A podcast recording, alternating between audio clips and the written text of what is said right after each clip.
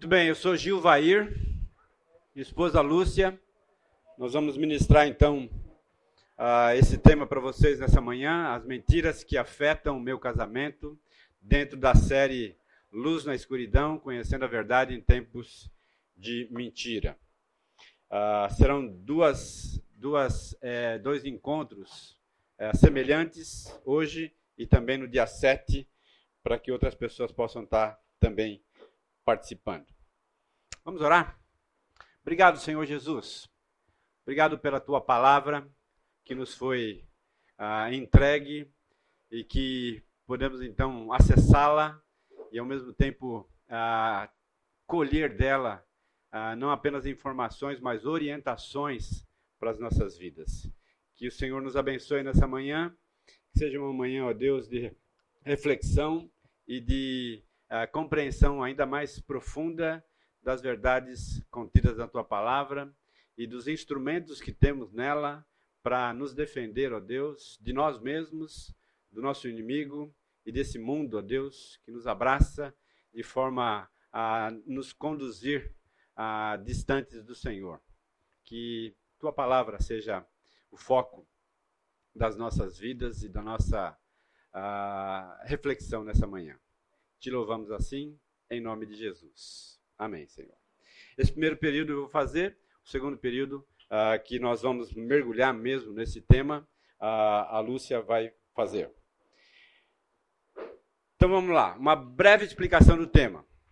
Nessa aula desejamos apresentar as mentiras que ao longo dos anos vão se infiltrando em nossos casamentos de forma aberta ou velada, causando grandes prejuízos à saúde do relacionamento matrimonial aberta ou velada, que se instalam nas nossas vidas. E ainda, como podemos recorrer às Escrituras como, com verdades que, quando postas em prática, podem trazer de volta aquele frescor de um novo relacionamento a cada dia com os mesmos personagens que, revestidos pela verdade da palavra, desfrutam da mais bela harmonia inspirada por Deus. Interessante mesmos personagens, agora então com uma mentalidade diferente a respeito do assunto. Podem então resgatar aquele frescor inicial do relacionamento. Perguntas que nós esperamos responder durante o curso. Como a mentira afeta o relacionamento conjugal? Qual o papel do homem e da mulher na luta contra este terrível inimigo chamado mentira? Como as Escrituras podem nos auxiliar e como somos libertos desse pecado. E qual a importância de substituirmos então a mentira pela verdade. Ah, vamos então dar uma, uma introdução mais, mais bíblica a essa realidade. Ah, revelação: o livro foi aberto. Aqui é uma definição de teologia a respeito de Satanás. Satanás e os demônios são anjos maus que um dia foram bons, mas pecaram e perderam o privilégio de servir a Deus. A exemplo dos anjos, também são seres espirituais criados, dotados de discernimento, moral e elevada inteligência, mas desprovidos de corpos físicos. Podemos defini-los da seguinte maneira: demônios são anjos que pecaram contra Deus e hoje continuamente praticam o mal no mundo. Essa é uma realidade que nós não podemos colocá-la à parte quando tratamos do tema a mentira no casamento. Porque há um envolvimento muito claro, demoníaco, dessa realidade. Onde nós trafegamos nesse mundo, onde nós temos a nossa tendência pecaminosa e aonde ah, naturalmente esses seres ah, ficam de espreita, percebendo as oportunidades para então interferir e ah, lançar os seus dardos inflamados contra as nossas vidas. Revelando o pai da mentira. Gostei dessa, desse post aqui. Satanás amou o mundo de tal maneira que deu a ele a sua filha unigênita, a mentira né, onde nós percebemos claramente essa realidade. Né? João 8, 40 e 44 nos fala sobre o pai da mentira. Vós fazeis as obras do vosso pai. Jesus falando àquelas, àquelas pessoas. Disseram-lhe eles: Nós não somos bastardos, temos um pai e esse pai é Deus. Jesus replica a, em cima dessa palavra deles: Se Deus de fato fosse o pai de vocês, certamente me havis de amar porque eu vim de Deus e aqui estou, pois não vim de mim mesmo, mas ele me enviou. Qual a razão por que não compreendeis a minha linguagem? É porque sois incapazes de ouvir a minha palavra. Vós sois do diabo, que é o vosso pai, e quereis satisfazer-lhes os desejos. Ele foi homicida desde o princípio e jamais se firmou na verdade, porque nele não há verdade. Quando ele profere mentira, fala do que lhe é próprio, porque é mentiroso e pai da mentira. Então, quando falamos sobre mentira, temos que tratar do pai da mentira. Ah, e esse é um título que o próprio Jesus deu a Satanás. Né? Ah, ou seja, tudo que ele faz está envolvido a mentira. Todas as, as suas ações, todas as suas estratégias estão envoltas nesse embrulho grande que é a mentira. Satanás e os demônios se opõem a toda a obra de Deus, tentando destruí-la. Entenda o seguinte: casamento é obra de Deus. O relacionamento conjugal é obra de Deus. A, a união de duas pessoas para a vida toda é um projeto de Deus. E Satanás, então, e os demônios se opõem a esse projeto, se opõem a essa realidade, agindo, então, de várias formas. As táticas empregadas são as seguintes: a mentira, João 8,44, que nós lemos, o engano. Se você tem a sua Bíblia aí, abra lá para mim, 12, 9 de Apocalipse. E uma outra pessoa, Salmo 106, verso 37. Pode ler, Apocalipse 12, 9. E foi expulso o grande dragão, antiga serpente, que se chama Diabo e Satanás, o sedutor de todo mundo. Sim, foi atirado para a terra e com ele seus anjos. Sedutor de todo mundo. Ou seja, aquele ser que está exatamente posto na história da humanidade para seduzir a humanidade, para enganar a humanidade e para é, distanciar essa humanidade de Deus e dos caminhos de Deus e de todas as bênçãos que Deus tem é, reservado para cada um de nós. É homicida, Salmo 106, verso 37. Sacrificaram os seus filhos e as suas filhas aos demônios né? Ou seja, há uma ação demoníaca de tirar, de roubar a vida das pessoas. Né? A gente costuma dizer: o diabo veio para matar, roubar e destruir. É essa a ideia, é esse, esse o projeto, é essa a, a, a, o objetivo máximo de Satanás.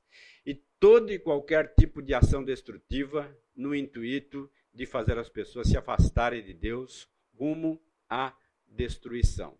A gente percebe que quando a mentira entra num casamento, há o distanciamento de Deus, o distanciamento um do outro, e, naturalmente, aquele vácuo é preenchido pelas ações de Satanás.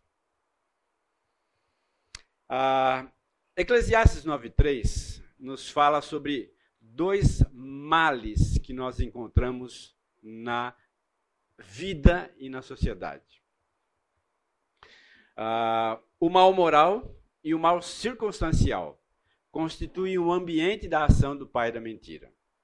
E o texto de Eclesiastes 9:3, ele traz essas duas realidades.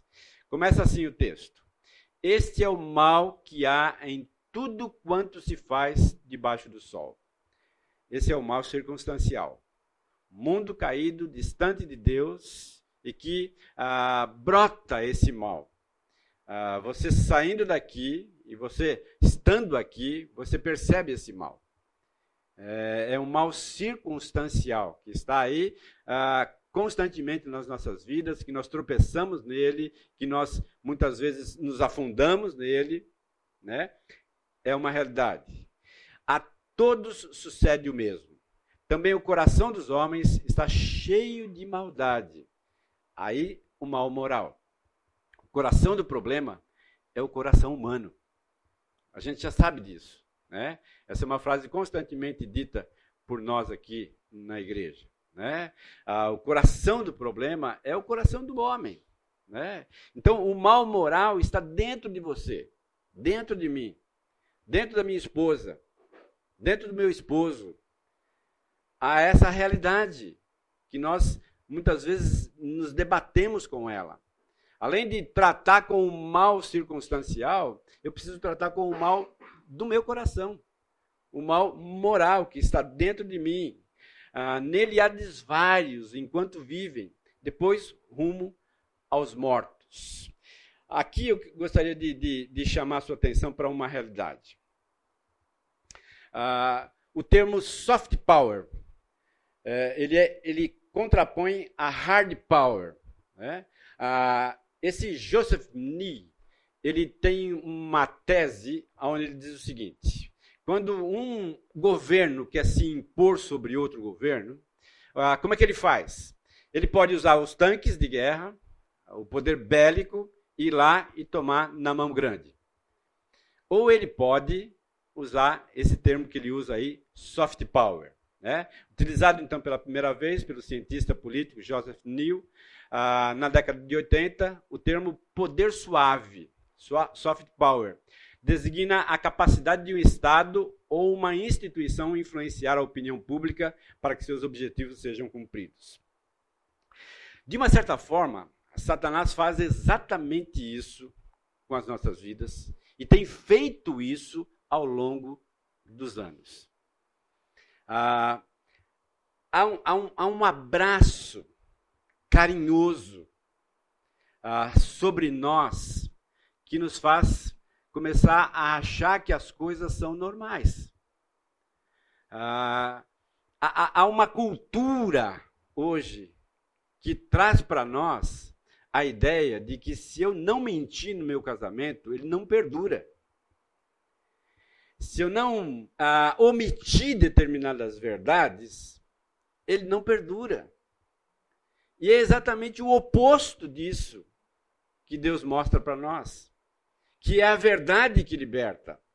E não é a mentira que faz a manutenção dos relacionamentos. Mas é, é, é, essa, essa sorrateira ação de Satanás sobre as nossas vidas nos faz pensar que não é bem assim. E a gente então vagarosamente vai entrando nisso. E esse poder satânico vai se aproximando de nós. É aquela ideia, eu já usei esse termo também, ruído branco. Já ouviu falar nisso? Né? Ah, ou seja, se você mora perto de uma linha de trem e acabou de mudar para aquela casa, a, as primeiras noites que você passa ali incomoda. Mas aí o seu ouvido acostuma.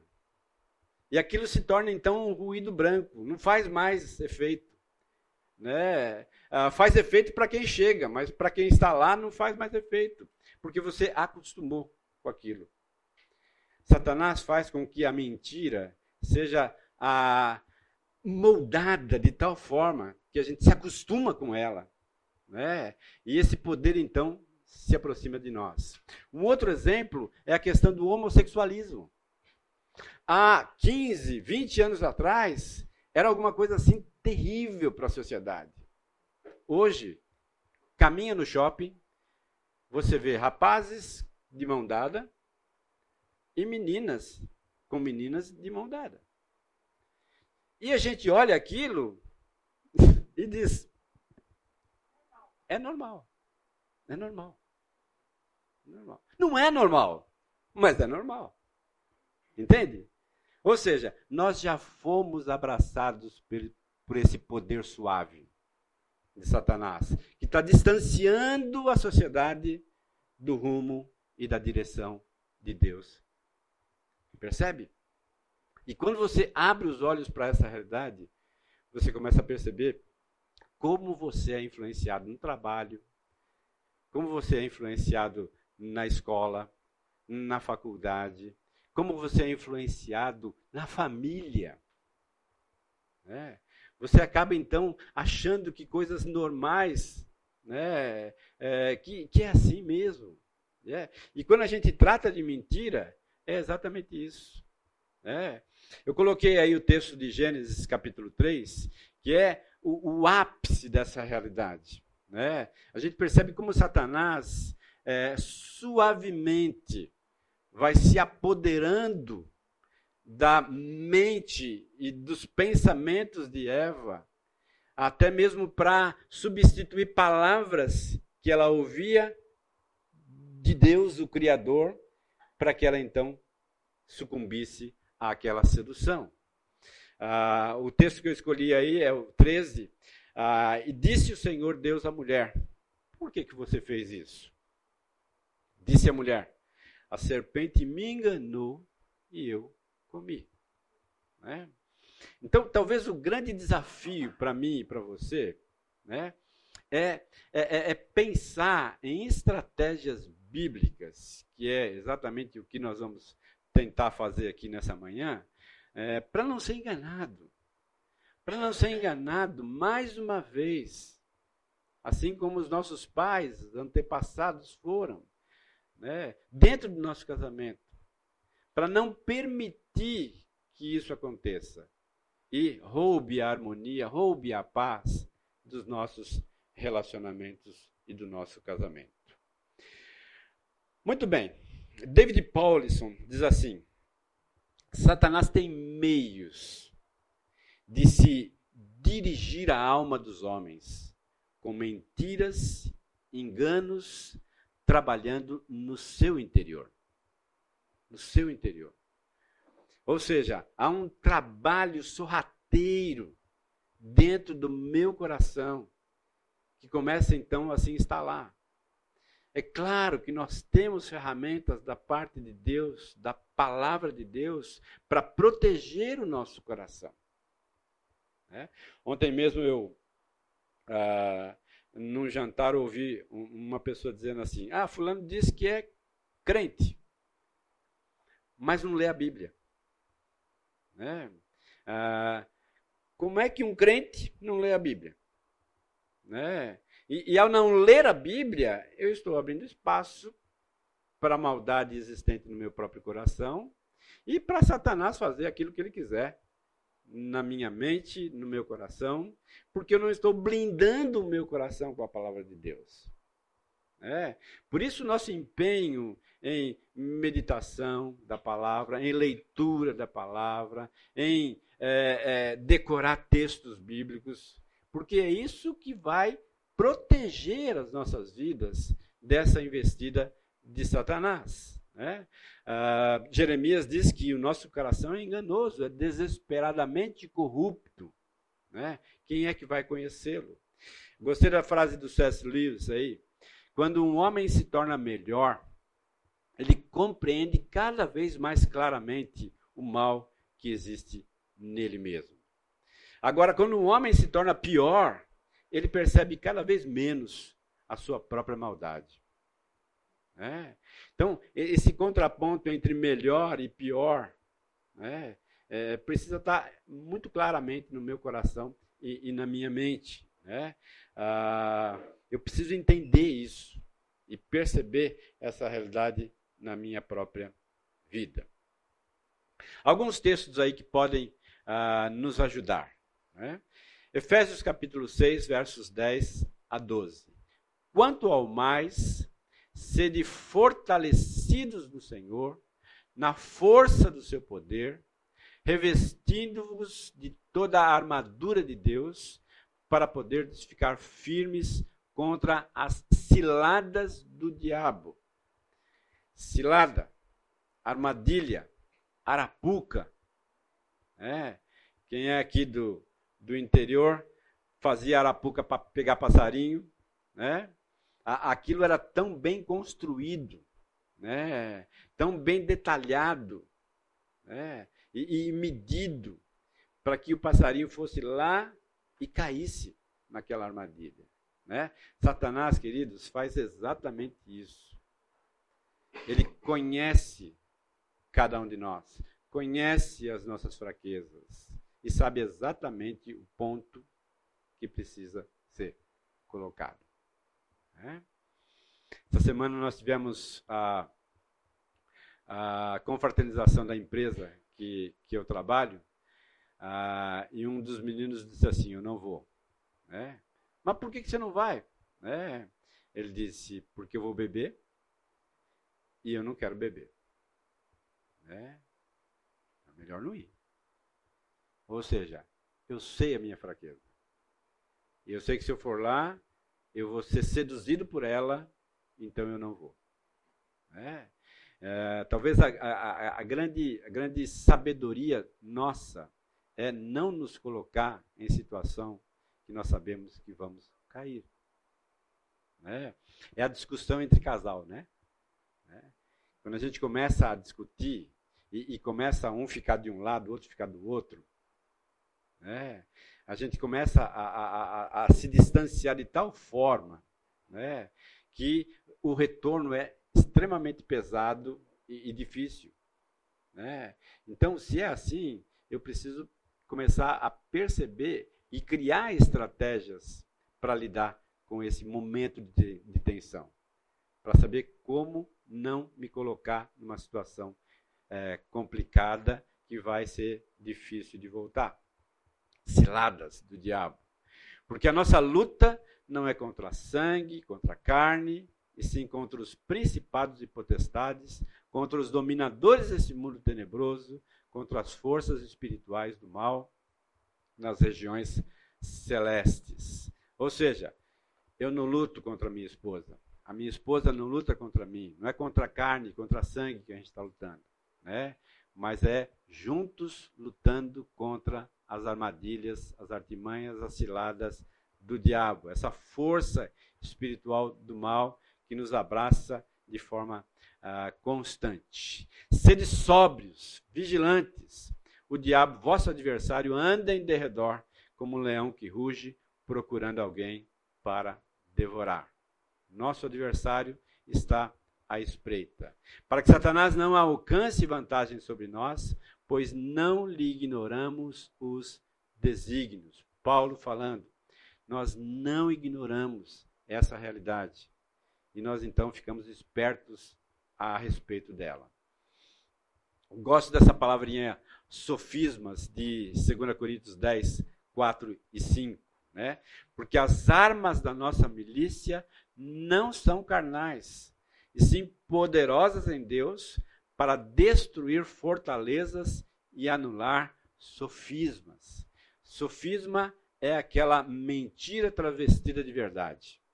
É aquele engano sedutor que somente a verdade da palavra de Deus é capaz de destruir esses sofismas, esses enganos bem elaborados, bem engendrados e que muitas vezes nós acabamos acreditando neles e somos então distanciados de Deus, da verdade de Deus, ah, das nossas vidas, né? E toda altivez que se levanta contra o conhecimento de Deus, levando cativo todo pensamento à obediência de Cristo. Queria parar um pouco aqui e uh, se você está aqui com a sua esposa, eu queria que nós orássemos nesse momento, né? Uh, pedindo para que Deus, a partir desse momento, nos ajudasse a perceber né, no nosso relacionamento o quanto nós estamos tropeçando nessa realidade em nossas vidas. E que Deus nos proteja e nos abra os olhos para que possamos entender com clareza aquilo que se passa nas nossas vidas. Se você está aqui sem a sua esposa, ore da mesma forma. Sem o seu esposo, ore da mesma forma, para que você tenha discernimento diante dessa realidade. Tá bom? Vamos orar um instante.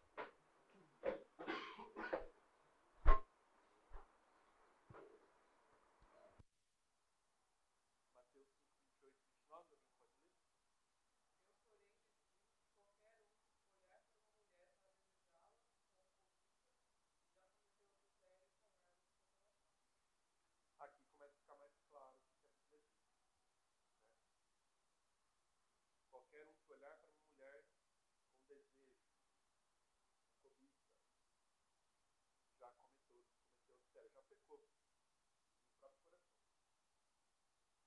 Então parece que é algo muito mais difícil que acontece internamente, né? Olhos, mente, coração.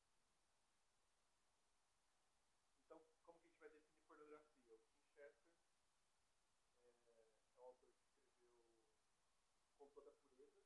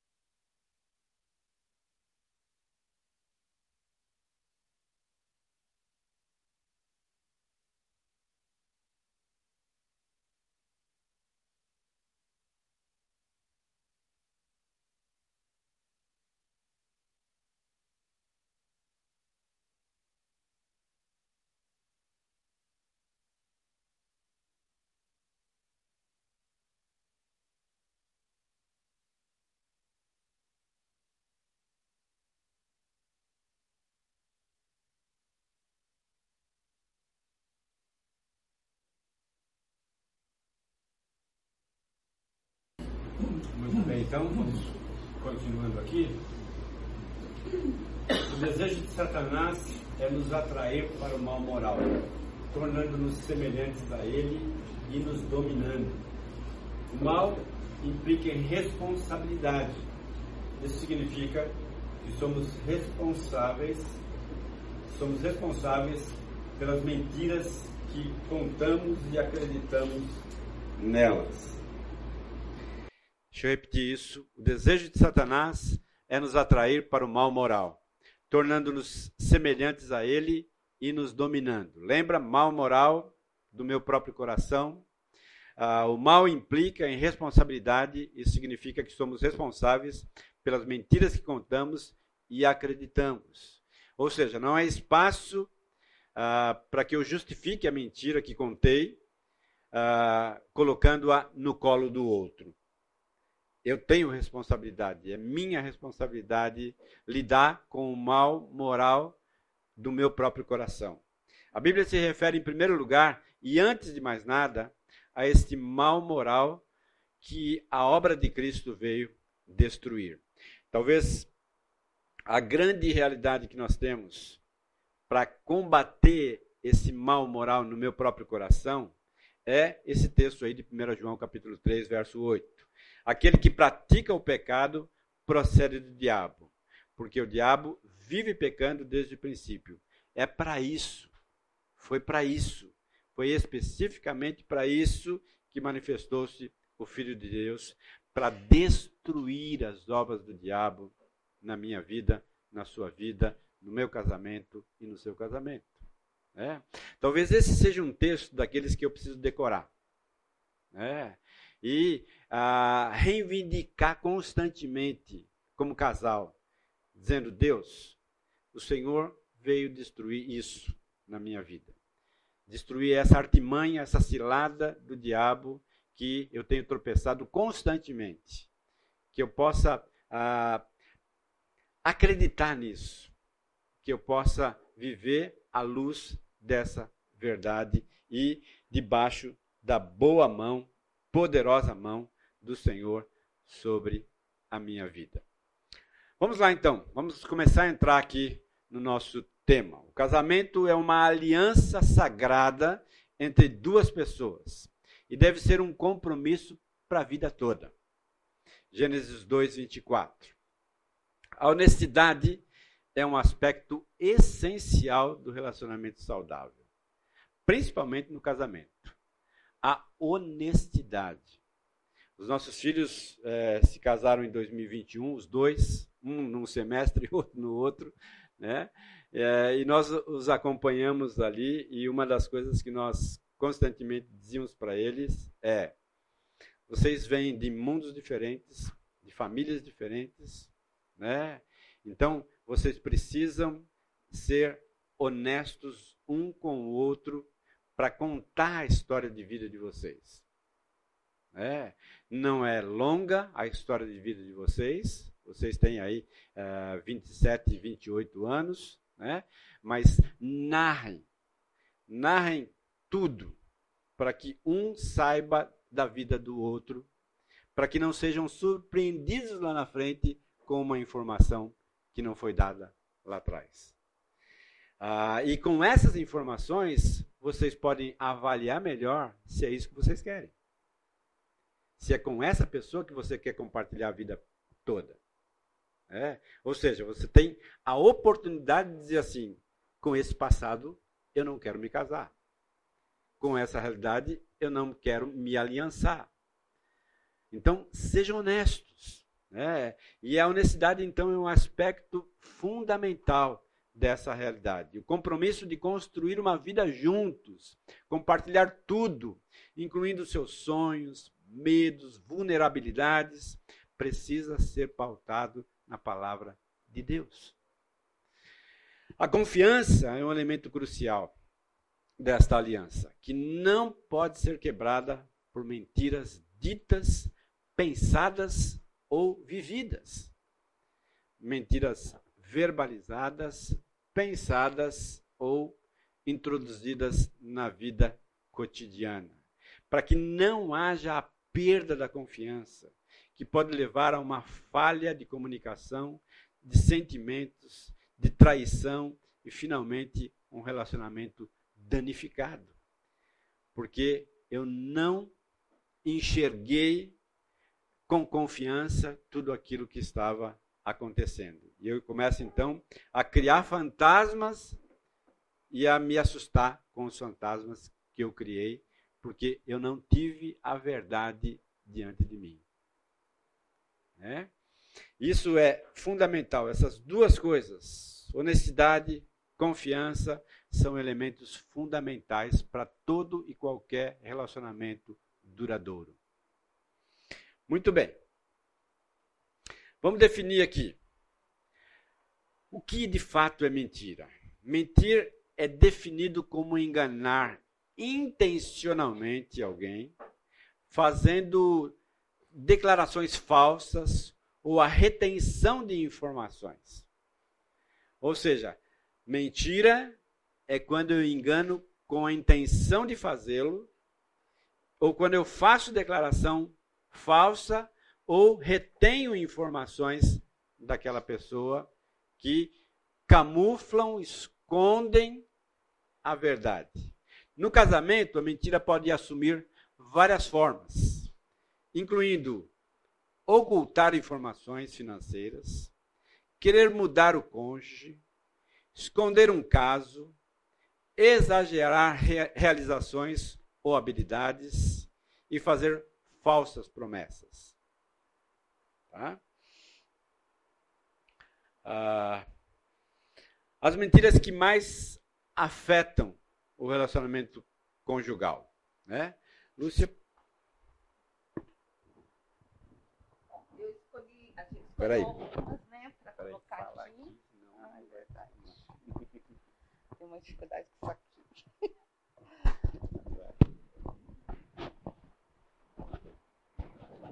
Acho que tem Bom, nós escolhemos algumas mentiras, né, que a gente ouve e que alguns casais têm nos procurado mais coisas, mas nós tivemos aqui a participação do pessoal que chegou primeiro aqui na sala, que trouxe algumas mentiras que eles consideram que são importantes e que podem trazer problema para o nosso casamento. E aí eu queria dar uma olhadinha aqui para a gente ver. Uma das coisas é algo que o Gil vai, acabou de falar ali, né? Que é a omissão.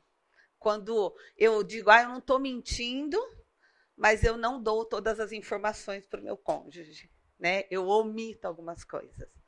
E aí eu vou guardando e, e várias omissões vão acontecendo e a coisa pode crescer a ponto de prejudicar relacionamentos, né?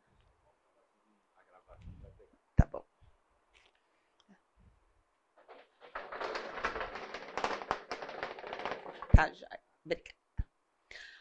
O outro é quando um cônjuge fala assim: eu não preciso ir à igreja para ter Deus.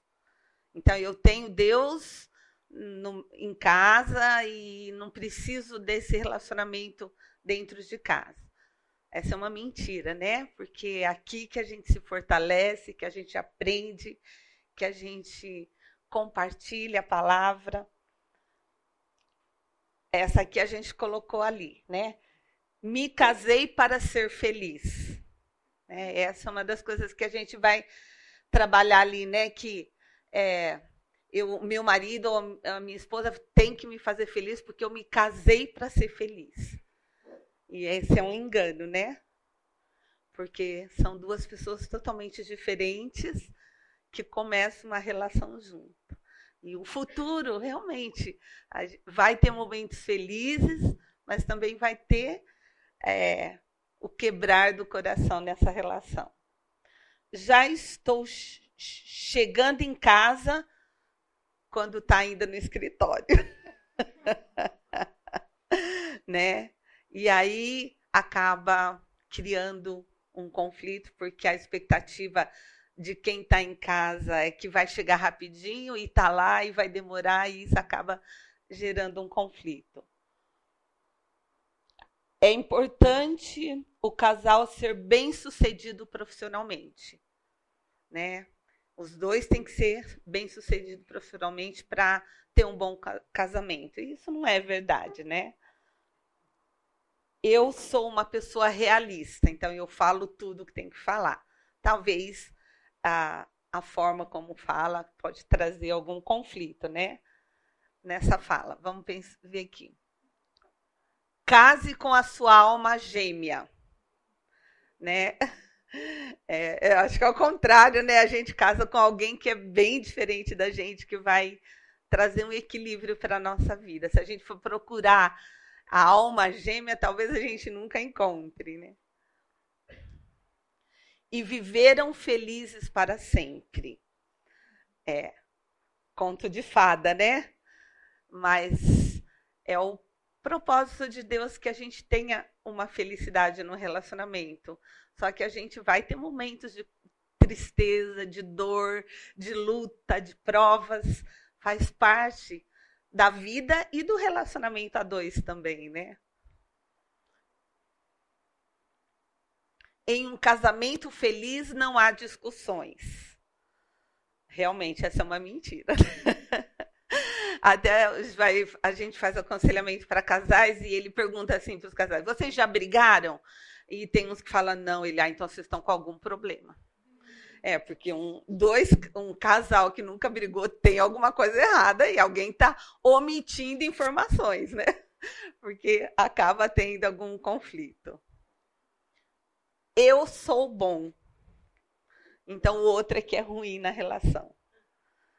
Que engano, né? A gente acabou de ver aí que o nosso coração é corrupto e desesperadamente perverso, né? Então, não há bondade em nós, né? A nossa bondade vem do Senhor, né? Só tendo Jesus na nossa vida é que a gente pode manifestar a bondade do Senhor.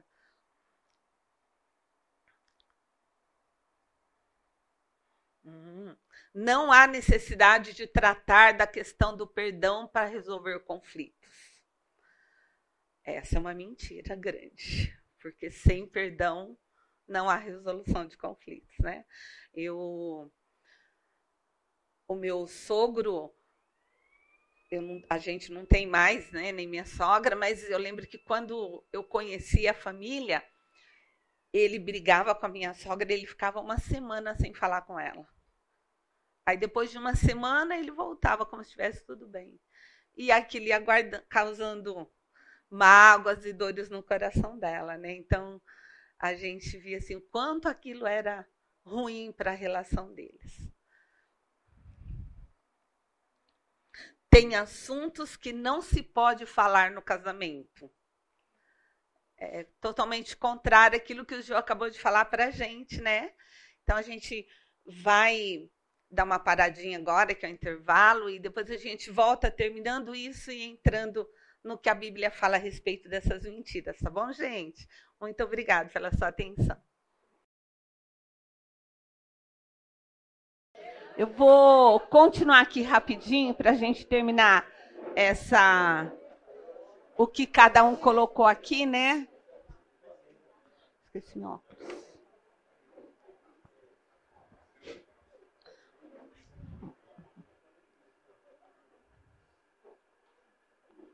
Que a separação pode ser o melhor para os filhos. Né? Então, essa não devia ser uma, um tema cogitado entre nós casais, né? Quando a gente fez um compromisso diante do Senhor. O marido tem que ser perfeito e a esposa tem que ser perfeita. Não existe isso, né? Porque não existe entre nós humanos um ser perfeito. Achar que podemos mudar um ao outro. Não podemos, né? Quando a gente casa pensando que ah, ele é assim, mas quando casar muda. Essa é uma mentira. Eu tenho direito de ser feliz.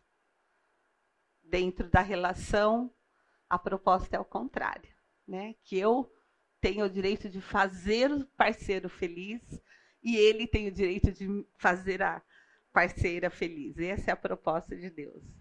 Vou ser sempre feliz em nenhuma circunstância, né, a gente vai ter isso como realidade. Mas então algumas que a gente colocou aqui que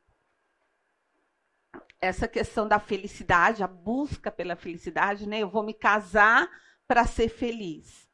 Não é verdade. O casam... Com o casamento, eu vou fazer o meu cônjuge mudar. Também não é verdade. Se eu for submissa, eu serei infeliz também não é verdade. Minha esposa ou meu marido tem que me servir. Né? Não é verdade, é uma parceria ali. Posso usar o sexo como instrumento de troca. Se você faz o que eu quero, tem. Se você não faz, não tem. Também é uma mentira. Se meu marido é passivo, eu tenho que tomar a iniciativa dentro de casa. Deus estabeleceu um papel para cada um de nós dentro do casamento, né?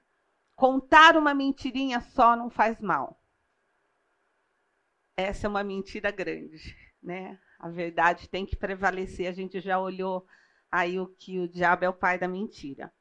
E às vezes o divórcio é a melhor opção do que estar num casamento ruim. Que a palavra divórcio não deveria fazer parte do nosso vocabulário como casal tá bom? Então a gente vai olhar essas mentiras debaixo do que a palavra de Deus diz para gente. Aí eu vou pedir ajuda de vocês, tá bom?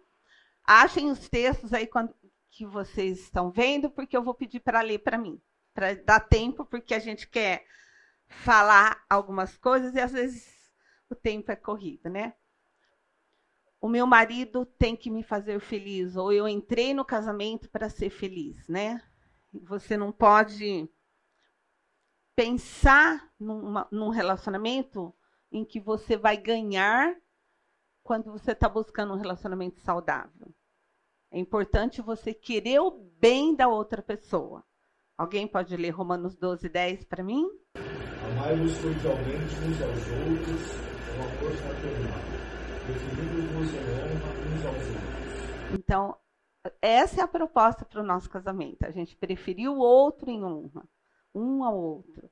O padrão da palavra, e talvez aqui a gente vai ver alguns textos que vai ser bem contrário ao que a gente ouve, mas a palavra é a nossa regra de vida, né? O padrão para as nossas vidas e nos chama a preferir o meu cônjuge ou com quem eu estiver em honra, né? Então, ele tem que ser a prioridade. Deseje fazer feliz em vez de buscar sempre as suas realizações individuais, né? Busque a felicidade do outro, né? Em detrimento do outro, você vai viver o relacionamento eu vou fazer o outro feliz, o meu cônjuge. E a recíproca vai acontecer. né? Também. Vamos ver o que, que Efésios 5, 28, 30 diz?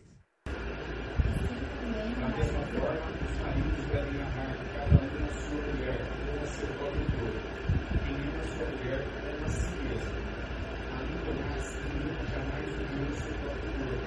Antes o alimenta e recuida, como também Cristo faz com a igreja, pois somos membros do seu corpo. Então, aqui está falando do papel do marido, né? Que deve amar a esposa, né? E que ele vai fazer isso como Cristo fez, né? Como que Cristo fez? Ele nos amou independente de nós. E esse, essa tem que ser a premissa da nossa relação. Amar um ao outro, independente do que o outro faz. Né? O casamento foi planejado para refletir a glória de Deus. A glória do Deus invisível precisa se tornar visível por meio das nossas relações, dos nossos relacionamentos conjugais. Gênesis 1, 27. Assim Deus criou o ser humano à sua imagem, a imagem de Deus o criou. Homem e mulher os criou. Então, Deus criou o homem e a mulher à sua imagem para refletir né, a, a glória dele. Mateus 5,16. Assim também a luz de vocês deve brilhar, para que os outros vejam as coisas boas que vocês fazem e louvem o Pai de vocês que está no céu. Então, é na nossa relação a dois que a gente vai brilhar e vai refletir a glória para que os outros vejam a glória do nosso Pai que está no céu. A verdadeira felicidade é resultado de um relacionamento íntimo com Deus por meio de Cristo. É nele que nós buscamos a felicidade, não é no cônjuge, não é no casamento. Quem vai trazer satisfação plena para o nosso coração é o Senhor Jesus. Então vamos ler lá, Salmo 1, 1 a 3. São mais felizes aqueles que não seguem o conselho dos ímpios, não imitam a conduta dos pecadores e se assentam na roda dos zombadores. Ao contrário, sua satisfação está na lei do Senhor e nessa lei medita de dia e de noite. É uma árvore plantada à beira das águas correntes, dá fruto no tempo certo, e suas folhas não murcham, tudo o que ele faz prospera. Essa deve ser a nossa busca, né? Andar nos caminhos do Senhor, buscar a palavra do Senhor, e é isso que vai trazer felicidade para o nosso coração. Provérbios 16, 20.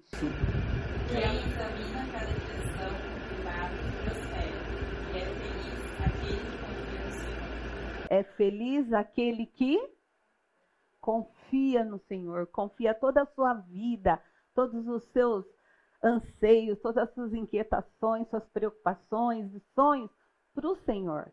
É o Senhor que vai trazer felicidade para o nosso coração. Então é nele que nós temos que buscar a verdadeira felicidade, e não no cônjuge, né? Então uma outra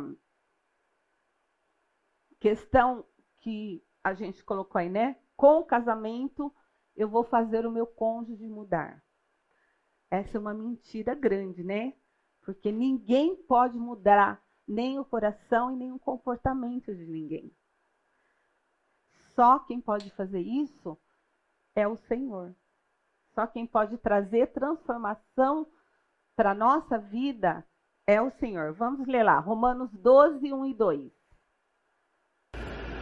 Portanto, irmãos, pela misericórdia de Deus, peço que ofereça o seu corpo como sacrifício vivo, santo e agradável a Deus. Esse é o culto nacional de vocês. Não vivam conforme os padrões desse mundo, mas deixem que Deus transforme pela renovação da mente, para que possam experimentar qual é a boa, agradável e perfeita vontade de Deus. é a renovação da nossa mente pela palavra, pela presença do Senhor, que vai nos fazer mudar e ter um comportamento que vai ser bom dentro do relacionamento, né? A gente nunca vai mudar ninguém. Essa não é uma verdade. Só Cristo pode transformar o coração de alguém. E esta é uma responsabilidade de Deus e não nossa.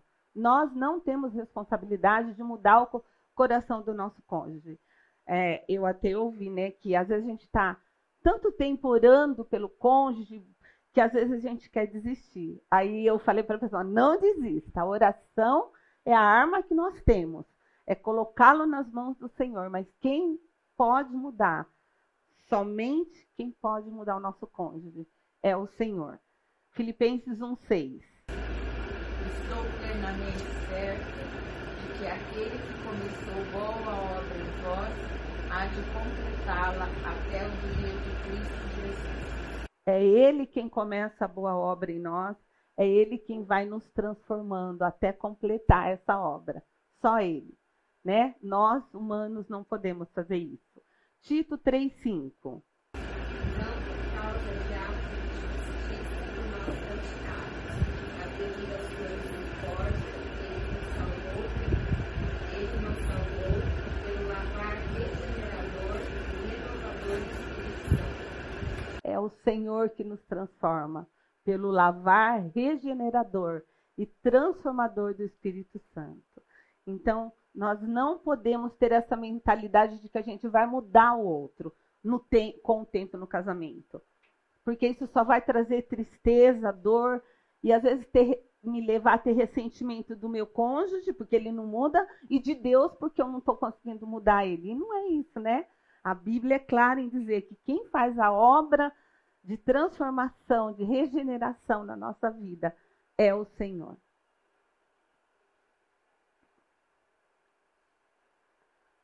Outra mentira, né? Se eu for submissa, eu serei infeliz. Nós estamos na era do empoderamento feminino. E falar de submissão é quase um. Um motivo de guerra, né? E a gente vê que não é isso, a verdade. A verdade é que a Bíblia é a nossa regra de fé, de prática. E ela é clara em dizer qual é o papel da mulher e qual é o papel do homem na relação. Vamos dar uma olhadinha aí, Efésios 5, 22 a 24. E depois outra pessoa lê do 25 ao 28, tá bom? Mulheres sejam submissas ao seu próprio marido como ao Senhor. O marido é a cabeça da mulher, como também Cristo é a cabeça da igreja, sendo esse mesmo salvador do povo. Como, porém, a igreja está sujeita a Cristo, assim também as mulheres sejam tudo submissas ao seu marido. Em que, que a Bíblia diz que a gente tem que ser submissa ao marido? Né? Então, essa, essa é uma regra para um casamento dar certo. A gente, como mulher, obedecer a palavra e ser submissa. Mas aí a gente precisa entender o que é submissão. Né? Deus deu uma tarefa para o homem de glorificá-lo, e a mulher é a ajudadora dele nessa tarefa. Então, o homem tem algumas coisas importantes que ele também precisa viver para que essa submissão aconteça e realmente os dois possam ter um relacionamento bom, longo e duradouro. Que está aí em Efésios 5, de 25 a 28. Alguém lê para mim. Vocês deve amar a sua esposa assim como Cristo amou a igreja e purificou-se por ela, essa dignidade. Tanto purificado por lavar a água e o da palavra, e apresentá-la a si mesmo como igreja gloriosa, semana perdida, coisa semelhante, é santa e sem culpa. Não conforme os maridos devem amar cada um a sua esposa como a seu próprio corpo, como a sua esposa como a si mesmo. Gente, olha que texto lindo. É fácil ser submissa a um homem que obedece a palavra e ama a sua esposa como Cristo amou a igreja, se dando, se entregando por ela, né? Fazendo com que ela se sinta amada. Então, quando os dois cumprem o papel que Deus estabeleceu, eu vou ser muito feliz em ser submissa. E eu posso dizer isso com 33 anos de casamento, vivendo debaixo da submissão do meu marido. É possível. É a melhor coisa que a gente pode fazer, porque Deus estabeleceu isso. E isso vai trazer é, paz para o nosso coração, vai trazer felicidade para o nosso coração, da gente se sentir protegida, guardada, orientada por um homem que é diferente da gente. Deus fez o homem muito mais racional e a mulher muito mais emocional. Então, quantas coisas nós somos levadas pelas emoções e aí vem o marido e fala: "Ó, oh, Lúcia, mas é isso, isso, isso". Eu falo: "Ah, é verdade". Acalma o meu coração. Então, Deus estabeleceu papéis e esses papéis trazem para nós uma vida de paz, de segurança, de felicidade. E dentro desse está essa questão da gente ser submissa. Esse é o plano de Deus. E a mulher que é insubmissa ao marido, ela gera muitos conflitos dentro da casa. E a gente vê quantos casamentos se desfazem porque o, nem o homem está cumprindo o papel de amar a esposa e nem a mulher está cumprindo o papel da submissão. E aí, então, ah, nosso casamento não deu certo. E às vezes é apenas acertar os papéis para que a relação aconteça como Deus planejou. Ser submissa revela a minha essência, a minha vontade de confiar no plano de Deus. Você crê no Senhor? Você crê que Ele é poderoso, sábio, soberano sobre a sua vida? Então, se submeta àquilo que o Senhor estabeleceu. A minha vontade de confiar no plano de Deus para o meu casamento revela quanto é a minha disposição de obedecer a Deus e a sua palavra. Eu obedeço ao Senhor? Ah, não, eu obedeço. Então, você está sendo obedecendo nesse quesito que ele deixou tão claro na palavra para nós? Essa é uma mentira. Você pode ser feliz sendo submissa e vivendo debaixo daquilo que o próprio Deus estabeleceu para a relação a dois.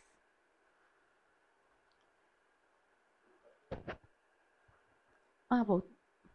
Verdade. Como é que volta isso?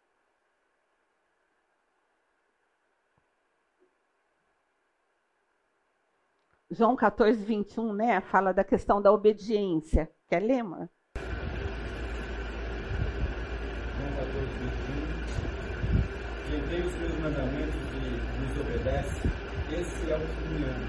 Aquele que me ama será amado por meu Pai eu também o amarei e me revelarei a ele. Esta é a verdade da palavra na escuridão do mundo que diz que a mulher tem que ser igual ao homem. Deus fez a gente com papéis diferentes. Isso não me como que eu digo, não me impede de realizar as, os meus sonhos quanto profissional, quanto mulher. Pelo contrário, quando os dois cumprem o papel, a gente consegue fazer aquilo que Deus estabelece e os dois viverem juntos de uma forma gostosa, saudável, em que um apoia o outro. Então, é a obediência à palavra. A submissão faz parte do obedecer aquilo que está na palavra do Senhor e só traz bênção para a nossa vida, tá bom? minha esposa deve me servir, ou meu marido tem que me servir. Né? Hoje, ah, tem mulheres que trabalham fora, um homem também, por exemplo, na minha casa é assim, nós dois trabalhamos fora. E as, a gente divide as coisas, as tarefas da casa, né? Mas não tem aquilo, eu, eu sei de relacionamentos que a mulher trabalha fora, o marido trabalha fora, aí chega em casa, ele senta, vai ver TV e ela fica com todos os compromissos da casa, né? E não é isso que Deus estabeleceu. A, ninguém está ali para servir dessa forma, né? É uma parceria em que os dois vão servir juntos, né? Ter prazer em servir ao outro. E, por exemplo, na minha casa, o dom do Givair é serviço. Então eu tenho que cuidar, porque senão eu abuso. Porque ele tem tanto prazer em servir que às vezes eu tenho que falar: não, Lúcia, vai lá fazer, porque senão ele vai fazer. Né? porque para ele é natural. Eu não, eu tenho que falar: não, Lúcia, vai lá e faz, porque se você não fizer, eu sei que ele vai fazer. E eu não quero que ele faça tudo, eu quero fazer parte, eu quero que ele se sinta bem ali também. Então a gente ter essa preocupação, né, de ter uma parceria em que os dois compram o propósito de Deus, que é de servir. Então os dois estão ali para servir.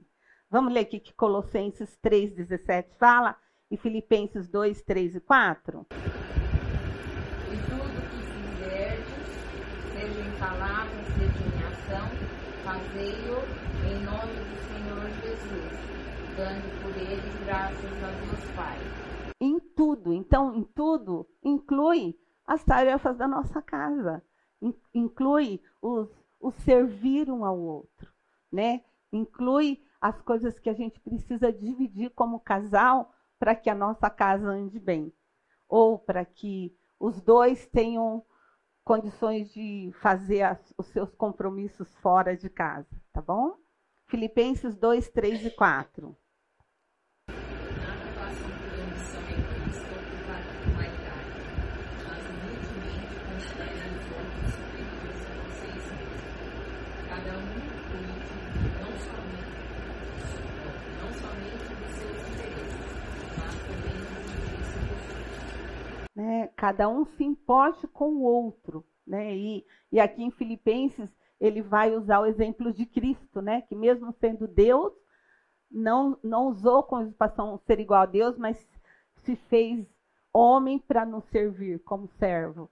Então, da gente ter essa mentalidade dentro da nossa casa, dentro do nosso relacionamento, eu quero servir o meu esposo.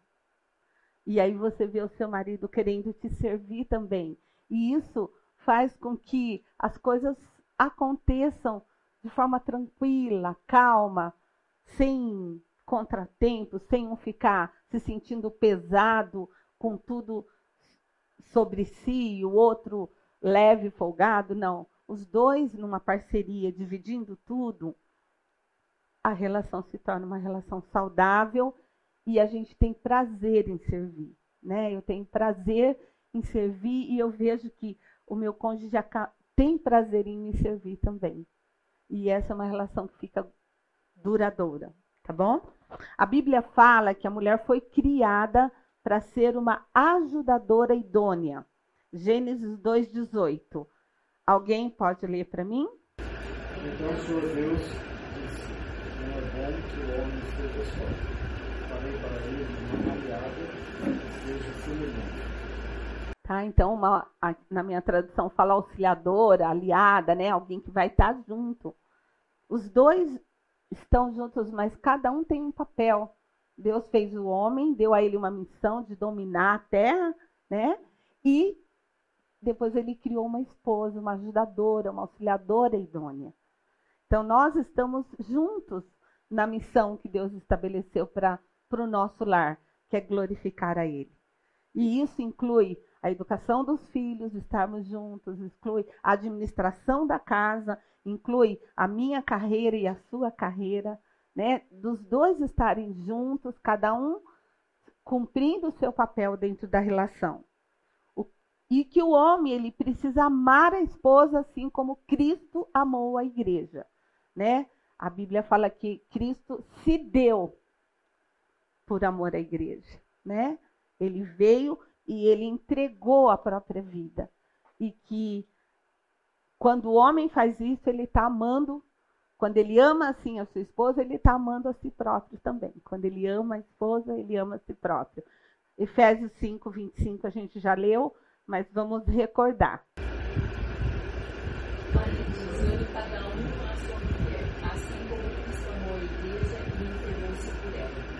Então, existe um papel aqui. Ele é líder, mas ele vai amar a igreja, ele vai amar a esposa e vai se entregar por ela. Olha que, que responsabilidade. É muito maior para o homem, eu acho, do que para a gente ser mulher e ser submissa ao homem, né? Que ele, Deus vai cobrar, isso é dele. Então, é, os dois devem ter o desejo de servir e de amar um ao outro. 1 Pedro 1, 22. Venha purificar a alma pela obediência à verdade, com vistas ao amor fraternal, não se dividam. Ame intensamente uns aos outros de coração puro. Então, da gente ter esse desejo de coração puro, de amar e de servir o cônjuge.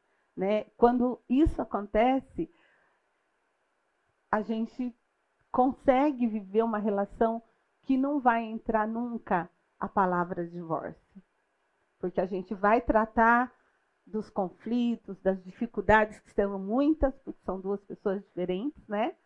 Mas a gente vai aprender a caminhar junto, a perdoar, a fazer aquilo que Deus deseja, cada um cumprindo o seu papel. Posso usar o sexo como instrumento de troca. Eu sei que eu já ouvi muito, muita mulher faz isso. E é muito contrário ao que a Bíblia diz, né? A verdade bíblica sobre o sexo é que o nosso cônjuge tem autoridade sobre o nosso corpo. Hoje o que a gente ouve é assim: meu corpo, minhas regras, não é assim? Esse é o discurso do mundo. E com isso, muitas mulheres usam sexo como instrumento de troca. Se o marido faz o que eu quero, tem. Se não faz, não tem. Né? Então, é, não é isso que a Bíblia nos chama. Quando a gente olha para a palavra e a gente olha que Cristo é o Senhor da nossa vida, Ele também é o Senhor do nosso casamento e do nosso lar. E se o nosso objetivo é a glória de Deus em Jesus Cristo, é a edificação dos santos, a gente tem que obedecer nessa questão do sexo. E a Bíblia é muito clara sobre essa questão. Eu vou pedir para alguém ler para mim aí, 1 Coríntios 7, de 3 a 5. O homem deve cumprir o seu dever como marido, e a mulher também deve cumprir o seu dever como esposa. A esposa não manda no seu próprio corpo, quem manda é o seu marido. Assim também o marido não manda no seu próprio corpo, quem manda é a sua esposa. E os dois não se devem um ao outro, a não ser que concordem que não ter relações por algum tempo, a fim de se retirar a oração. Mas depois devem voltar a ter relações a fim de não caírem nas tentações de Satanás, por não poderem se dominar. Esse texto é forte, né? Mas ele é muito claro. A mulher não tem poder sobre o seu corpo, e sim o marido. O marido não tem poder sobre o seu corpo, e sim a mulher. Os dois juntos precisam entender essa questão e fazer com que a relação sexual seja realmente para a glória de Deus também, né? Que essa área seja uma área que glorifique a Deus, que traga é, louvores a Deus, porque a gente vai se suprir dentro da nossa relação. Até- Eu ouço tanto, muita gente falando: ah, o casamento acabou porque não tinha, a gente se afastou sexualmente. né? A Bíblia diz isso. Não deixe isso acontecer, porque senão Satanás vai usar isso, como o Gil falou lá no começo. Ele é astuto. Ele está ao nosso redor procurando em que área que ele vai tentar destruir o nosso casamento. E muitas relações acabam por essa questão sexual. Então, a gente precisa entender que nós temos que usar o sexo como algo que glorifica a Deus, como algo santo, né? como algo que é, nos faz ser um. Né? Então, os dois juntos, né? a gente olha lá para Gênesis fala isso, né? que o, o homem deixa pai e mãe, se une à sua mulher e os dois se tornam uma só carne. Então, vamos obedecer a palavra nessa questão e não deixar que o mundo venha com mentiras a respeito de como essa área deve ser levada a sério na nossa vida. Tá bom? Se o meu marido é passivo, eu tenho que tomar iniciativa. É, tem tantas casas que a gente vê que a mulher manda em tudo. Né? Que o homem nem abre a boca. E muitas vezes isso acontece porque a mulher viu uma dificuldade do marido e ela vai lá e faz. E Deus quer o contrário, né? Se a gente vê que o marido tem uma dificuldade numa área, A gente precisa ajudá-lo a cumprir aquela área que é papel dele. Deus criou o homem primeiro, lhe deu a responsabilidade de liderar e cuidar de tudo aquilo que estava sob o seu cuidado, né? Gênesis 8, 2, 8. Alguém quer ler para mim? E 15. O Senhor Deus plantou um jardim no Éden, na direção do Oriente, e pôs nele o homem que havia formado. O Senhor Deus tomou o homem e o colocou no jardim do Éden para o cultivar e o guardar. Então Deus criou o homem e estabeleceu que ele ia liderar e cuidar daquilo tudo que existia, né? E o versículo 15. Ah, já leu? Ah, você leu junto? Ah, tá bom. Que Deus chamou ele para cuidar e guardar. Então, essa era a responsabilidade. E depois, como a gente já leu lá no 2,18, Deus criou a mulher para ser a ajudadora. Então, esse é o papel dentro do casamento. Essa é a relação que vai se tornar duradoura. Quando cada um entende o seu papel. Quando cada um cumpre aquilo que a Bíblia estabeleceu para que a gente cumpra. Que essa é a verdade. Independente do que a nossa sociedade e que as pessoas ao nosso redor estão falando. Que é totalmente contrário a isso, né? De que a gente deve ser feliz, o importante é ser feliz. Se você não está feliz, você não vai. Acaba, que meu corpo é minhas regras, que eu tenho que buscar aquilo que vai trazer felicidade para o meu coração. E quando a gente vai olhando para a palavra, a Bíblia nos chama a fazer exatamente o contrário, né? A gente não olhar para o nosso coração por conhecê-lo e saber que nosso coração não é bom, mas a gente olhar o que então Deus propõe para a gente como casal. E isso vai trazer a felicidade, isso vai trazer uma relação duradoura.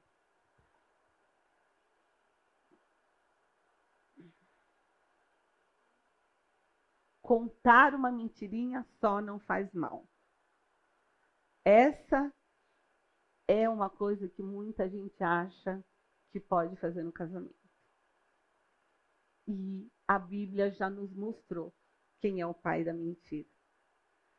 E isso é uma coisa que a gente precisa trabalhar, porque é tão natural as pessoas mentirem e quererem que a gente também não fale a verdade. Ah, mas isso é só uma mentirinha.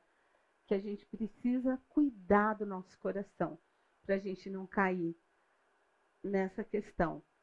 E às vezes não é só contar uma mentirinha, é só omitir um fato, né? A, a gente aconselhou um, um casal esses dias e, e ele falou assim, que fazia tantos meses que ele estava sem pagar o aluguel, mas a esposa não sabe disso. Vocês imaginam o que, que vai acontecer quando ela descobrir? Né? Então, não vale a pena. Não vale a pena omitir nada. A verdade precisa fazer parte da nossa relação.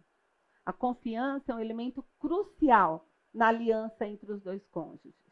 Quando um parceiro mente para o outro, essa confiança é quebrada. E a base do relacionamento fica comprometida. Quando um parceiro é enganado e ele descobre a mentira, ele vai se sentir traído e magoado. E terá muita dificuldade em confiar naquilo que o seu cônjuge vai falar depois. Né? Então, não vale a pena. Vejamos alguns textos que nos falam sobre a mentira em qualquer relação e que a gente precisa cuidar. Eu vou escolher um só, porque o Gilberto acabou de me falar que eu só tenho cinco. Vamos ler Efésios 4, 25? Alguém pode ler para mim?